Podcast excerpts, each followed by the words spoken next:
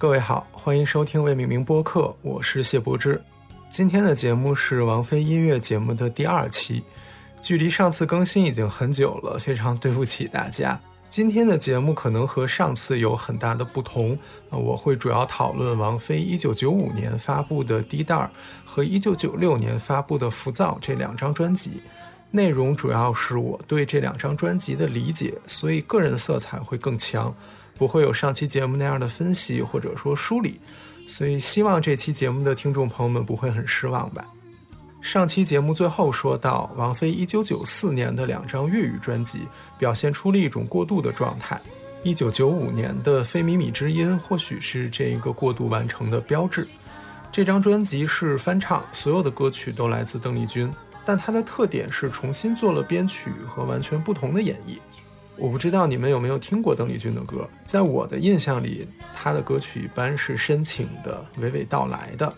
但是这张专辑里的王菲显得比较清冷，和她在《容易受伤的女人》中的状态也是截然不同的。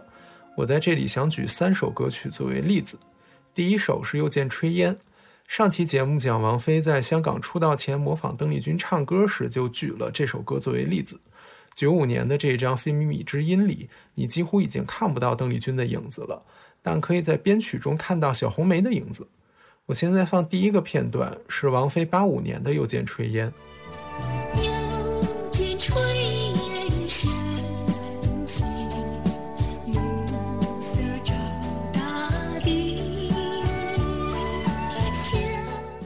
第二个片段是九五年的。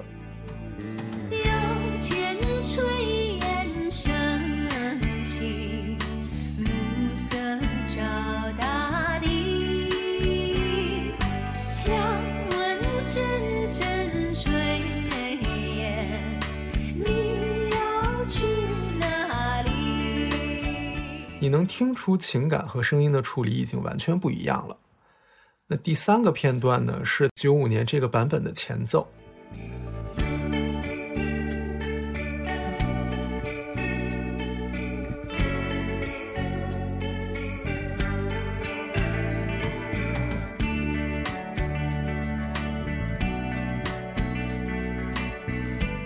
你可以看到小红梅《All to My Family》的影子。我现在来播放一下。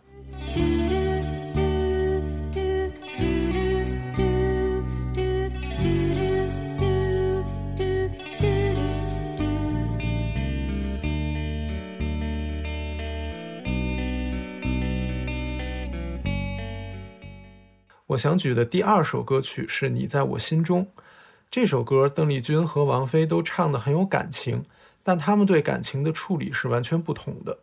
而且在王菲的版本里，很多层次人声的重叠、大量假声的运用，都是受到了 Cocteau Twins 的影响。请你留下，不要走。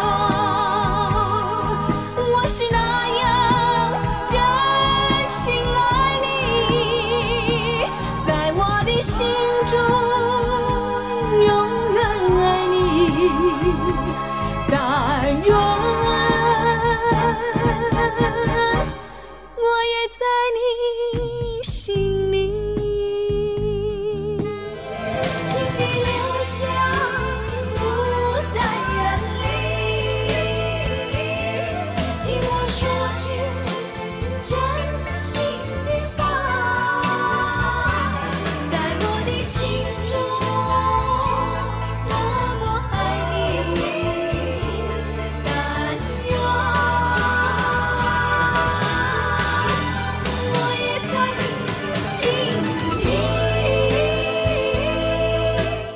三首，我想举《但愿人长久》。我觉得这一首是全专辑最多保留邓丽君原曲风格的。邓丽君的版本是主要用钢琴打底，再配合上弦乐和管乐，形成了歌曲层次的递进。王菲的版本里保留了钢琴和弦乐的配合，只不过弦乐成为了主角，钢琴成为了辅助。人有悲欢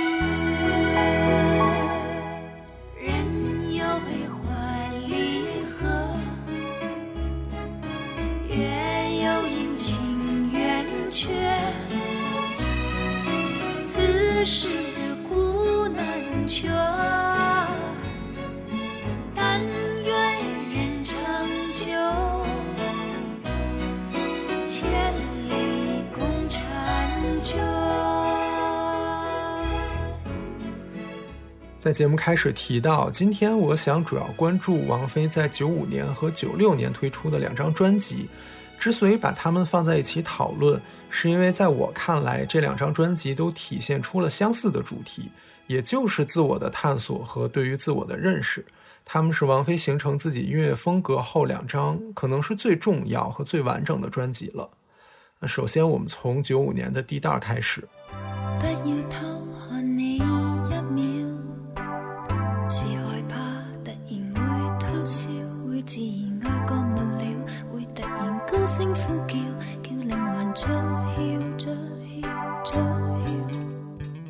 这张专辑里面一共有十首歌曲，所有的歌名都是两个音节，中文的像迷路、暧昧，英文的像滴答，甚至没有标题的无题也是两个音节。这张专辑在香港制作，制作团队也以香港的音乐人为主。十首歌曲里面前九首都是粤语，而且都由林夕作词，只有最后一首是国语。那在作曲方面，王菲本人创作了专辑的第一首《滴答》和第二首《假期》。呃，目前比较公认的，或者说比较确定的是，整张专辑都以第一人称的视角讲述了一个很完整的爱情的故事。一个在爱情中不断发现自我的故事。那在我看来，它可以分成引子、积累、冲突和尾声四个部分。引子包括第一首《滴答》和第二首《假期》，它们是我非常喜欢的两首歌。《滴答》表现的是一种小心翼翼的患得患失的状态。你去看他的歌词，他说：“我不敢偷看你，是因为偷看了你会偷笑。那我害怕你醒来说你要走，我就会哭。你太重要了，所以我想叫想跳。”这是一个非常细腻的对于心理活动的描写，它描写的是一个很生动的怀春少女或者说怀春少男的状态。那在王菲的演唱里，她的声音也很轻，很好的表达了这种又有一些兴奋又有一些胆怯的心情。歌名和歌曲里面重复的滴答，听起来好像是秒针跳动的声音，不过在采访里，王菲本人说这两个音节是没有意义的。只是他在哼旋律时发出的声音就用在了歌曲里，那从这个角度理解，王菲的声音被剥离了意义，也就是没有歌词去传达这些内容，声音变得和乐器一样，成为了音乐的一部分。这种处理非常的 cock to Twins，只不过 cock to Twins 的声音更模糊，王菲的声音更有存在感一点。这一点在上期节目里也有提到过，还没有听的朋友们可以去听听看。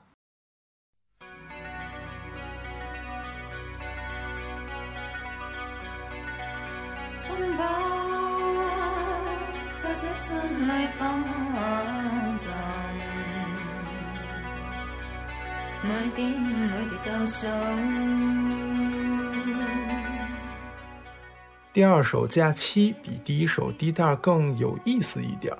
那从结构来看，我们比较熟悉的流行歌曲可能是 A B A B B，也就是主歌加副歌再重复一遍，最后再以一个副歌收尾的结构。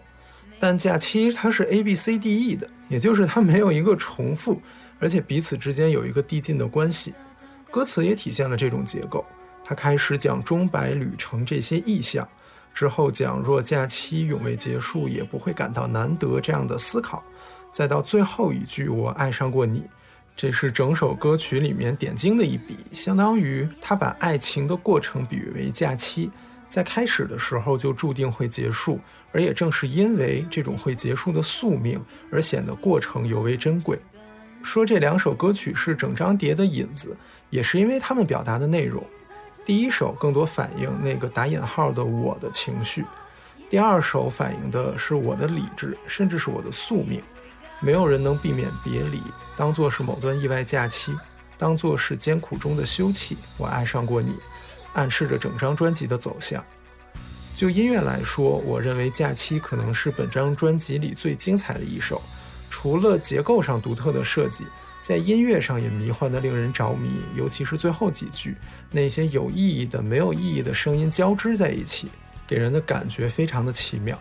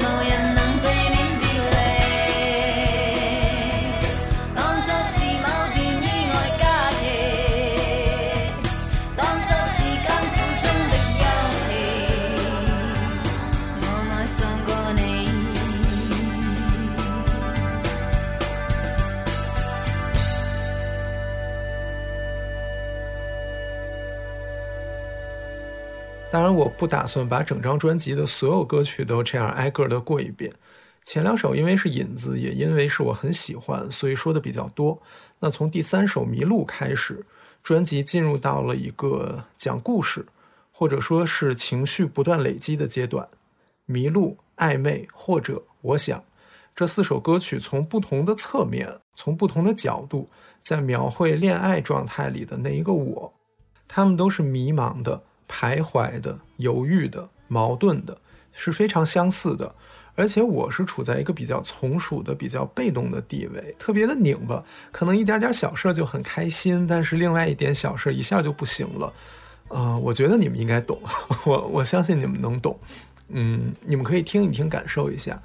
到了这部分的最后一首，也就是整张碟的第六首《我想》的时候，这种状态有一点不一样了。虽然还是在纠结，在别扭，比如说这个歌词“我想，我讲，你知，你知，我想。”你想要知没有意义，又比如可能是几乎是，假如是等于是，你会发现它其实一直在拧巴，但是跟之前不太一样。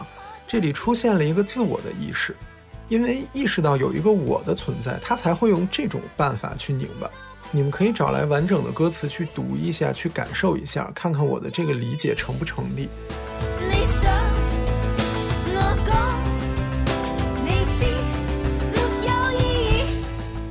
不得不说，这种情绪上的递进有很大的功劳，都是林夕非常细腻的歌词。他表现出的那种很复杂的情绪，能够让听众感同身受。在这几首歌曲里，我最喜欢的是《暧昧》，一方面是因为曲子好听，另一方面也是歌词非常的细腻。另外，在《或者》这首歌里，间奏里面出现的笛子也是非常巧妙的。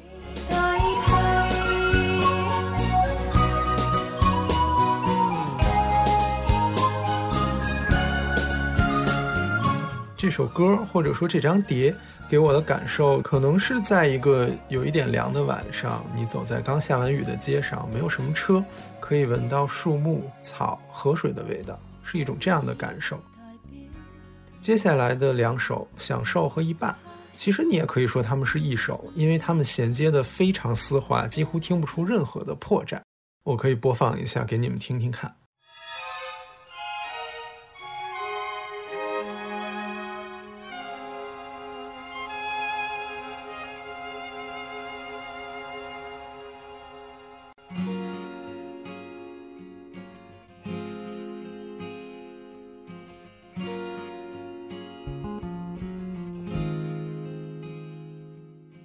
而且因为这两首歌曲都是翻唱，所以这种衔接一定是专辑编排时候的设计，而不是一个巧合。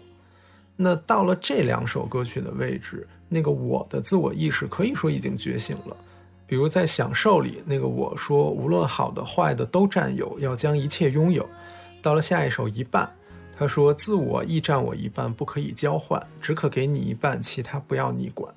那你再把这两首歌的歌词跟最开始第一袋时候的歌词比一下，你就能很明显的感觉到，这个时候我的状态和一开始的时候我的状态已经完全的不一样了。所以我说，从迷路到我想，可能是一个情绪累积的量变的阶段，但到了享受和一半这里，质变就开始发生了。那既然已经质变了，接下来就是整张专辑的高潮，那个我要打破过去的状态，他要寻找一个新的自我。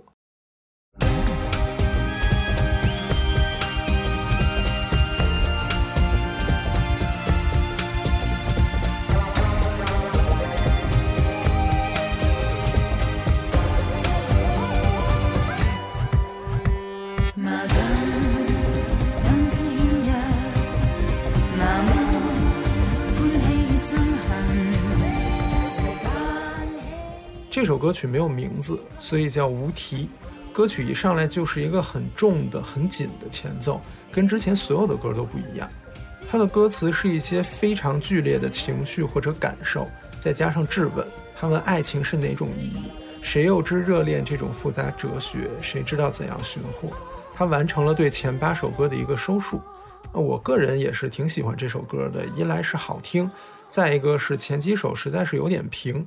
那到这个时候有一个很紧的歌打破了那一种状态，就有点让人一下精神了的感觉。那在打破之后，还剩下最后一首是《流星》，是这一张专辑故事的尾声。这首歌曲是专辑唯一一首国语歌，也是唯一不是由林夕作词的歌曲，所以从各方面来看，它都是所谓新的。但是它诞生的时间其实比整张专辑更早。那这首歌曲歌词的内容是我和你像两颗星星，一个在海角，一个在天边，注定一起出现，却永远的走不近。那我希望离开你，去寻找自己的美丽故事。所以整张专辑走向了这样的一个结尾，它看起来是一个分离的故事，它不符合传统观念里面那种大团圆的喜剧结局。不过在这个过程里面，那个我找到了自己，这显然是一个很积极的事情。呃，我刚才用了很多的时间来讲歌词，因为歌词在这个故事的发展里起到了非常关键的作用。这当然得益于全专辑九首歌都由林夕一个人作词，他可以有一个整体的设计。那相比而言，旋律在整个故事的讲述上，尤其是在假期之后无题之前的那几首歌曲，显得比较平，缺乏一些起承转合。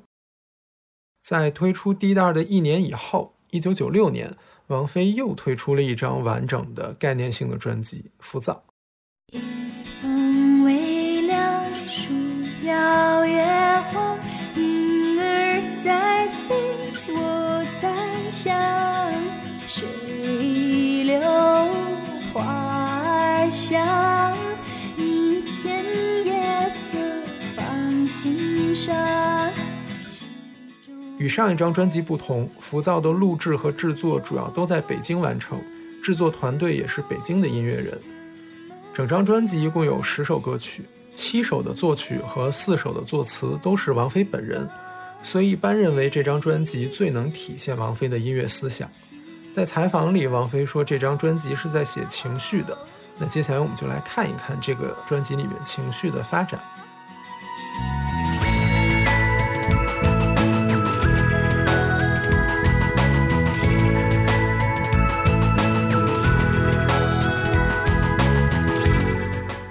和上一张专辑类似，这张专辑第一首《无常》和第二首《浮躁》，也相当于是一个引子或者背景。《无常》描写自然景物和感受，在一种很悠闲的、很惬意的状态下，那个我开始了很多的思考。那第二首《浮躁》写的更加的直白：九月天高人浮躁，九月里平淡无聊，一切都好，只缺烦恼。配上轻松跳跃的旋律，也就像王菲自己在采访里说的：“当你发现身边的事情一切都好，没有什么变动，没有什么波澜的时候，你反而会自寻烦恼，去寻找一些什么，或者去思考一些什么。”当年专辑推出时，许多媒体都聚焦在浮躁整首歌只有二十二个字的歌词上，大部分旋律里王菲都在唱一些没有意义的音节。那其实除了浮躁以外，整张专辑还有四首歌都是这种没有意义的音节哼唱，甚至是没有歌词的纯音乐。当然，这些在今天看来已经不是什么新鲜事了。我们知道它是一种，就和上一张专辑的那个滴答一样，它剥离了歌词的意义，通过音乐和声音来表达一种情绪，可能更加的纯粹。但是在二十六年前，这种做法还是让当时的人们有一些摸不着头脑。可能也是由于这个原因。浮躁也是王菲成名以后销量最差的一张专辑。从第三首《想象》开始，我真正的进入了自寻烦恼的想象的状态。这首歌曲没有歌词，王菲发出的声音好像是一个不会说话的孩子在面对这个陌生的新鲜的世界的时候发出的声音。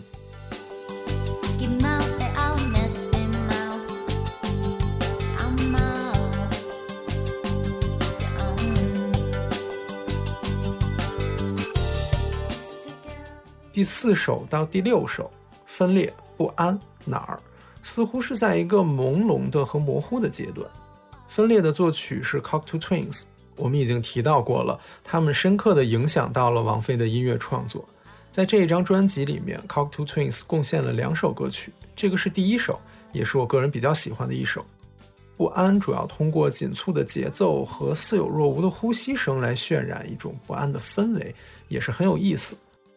那这三首歌曲虽然比起开始的无常和浮躁，已经显得更复杂一点，或者说相比而言更重了一点。不过之后这张专辑还会进一步的滑向更加灰暗的一个状态，也就是堕落、扫兴和末日。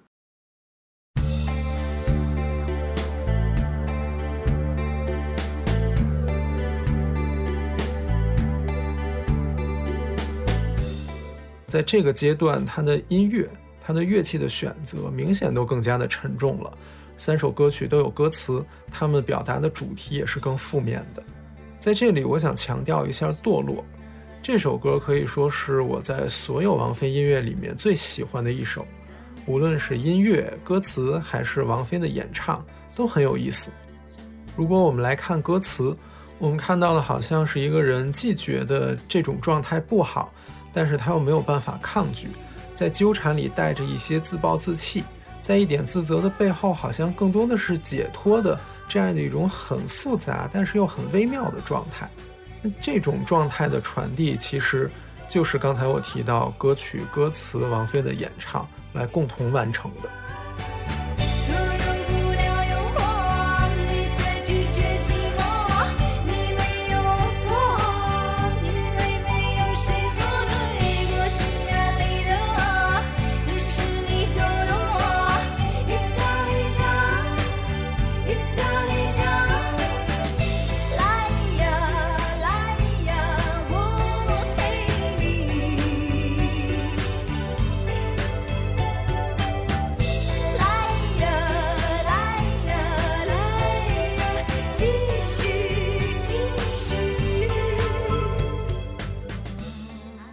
之后的两首《扫兴》和《末日》，我其实没有太多想说的。《扫兴》是这张专辑里由 Cocteau Twins 作曲的另一首歌，呃，当然相比而言，我更喜欢上一首《分裂》，之前已经提到了。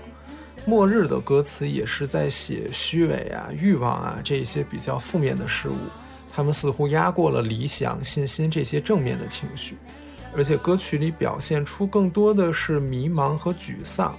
我认为他还是在延续从堕落开始的负面情绪，而不像滴答里的无题那样，跟前面的情绪相比有一个本质的变化。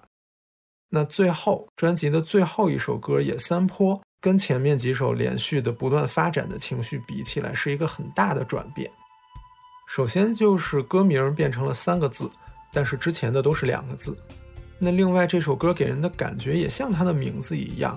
好像是身处在自然当中的，好像一下又跳回了第一首《无常》，但是相比起来，《无常》给人的感觉更明确，无论是歌词还是音乐，也更轻快一些。《野三坡》就多了一点朦胧，多了一点沉重，但是也算不上沉重。你们可以听听看，感受一下这两支曲子的不同。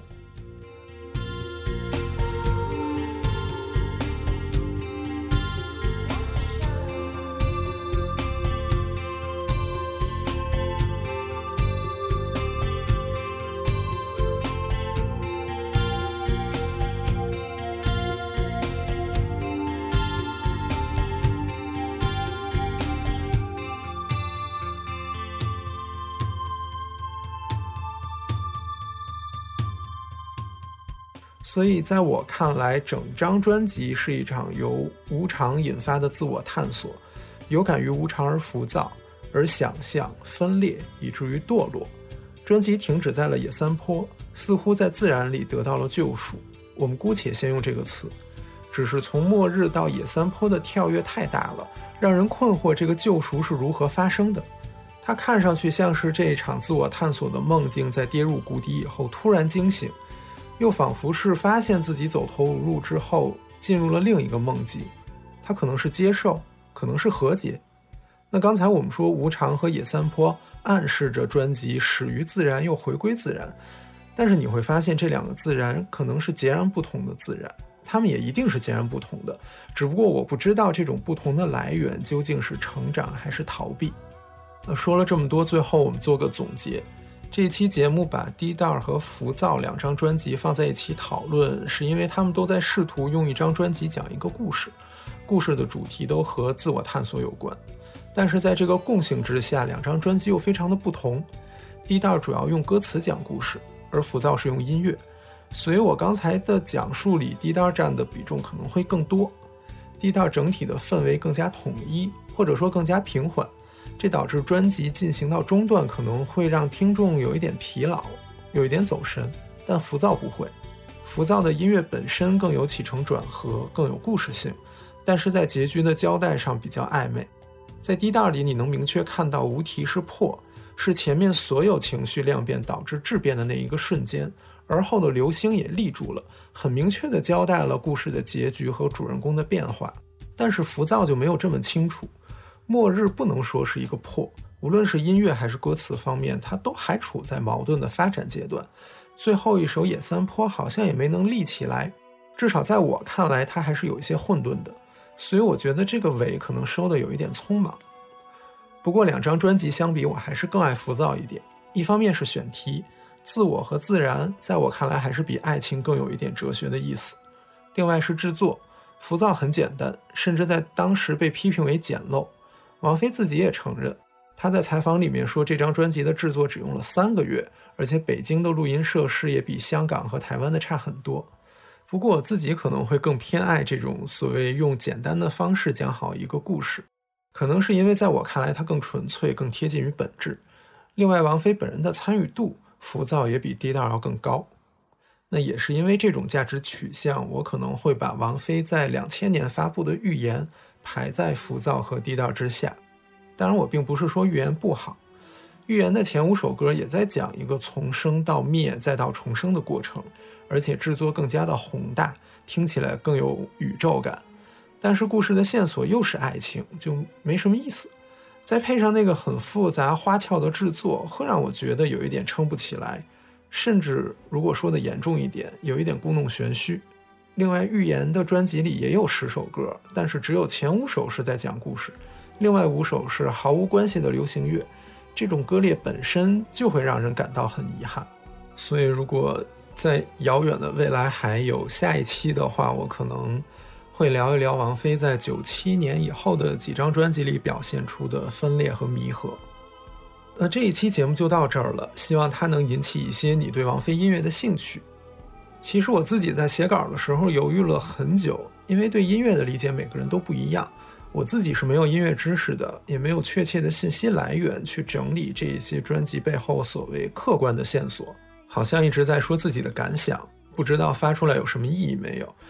而且到最后，我觉得自己好像在做高考阅读理解一样去听这两张专辑，这是我非常不喜欢的。但无论如何，我还是趁着自己后悔之前把音录了，希望能把它发出来。还是希望大家能自己去听一听这两张专辑。如果你听完之后有任何想说的，都欢迎在小宇宙或者微信公众平台向我们留言，或者也可以向未命名播客的全拼 at outlook.com 这个邮箱发送邮件来与我交流。那我们下期再见。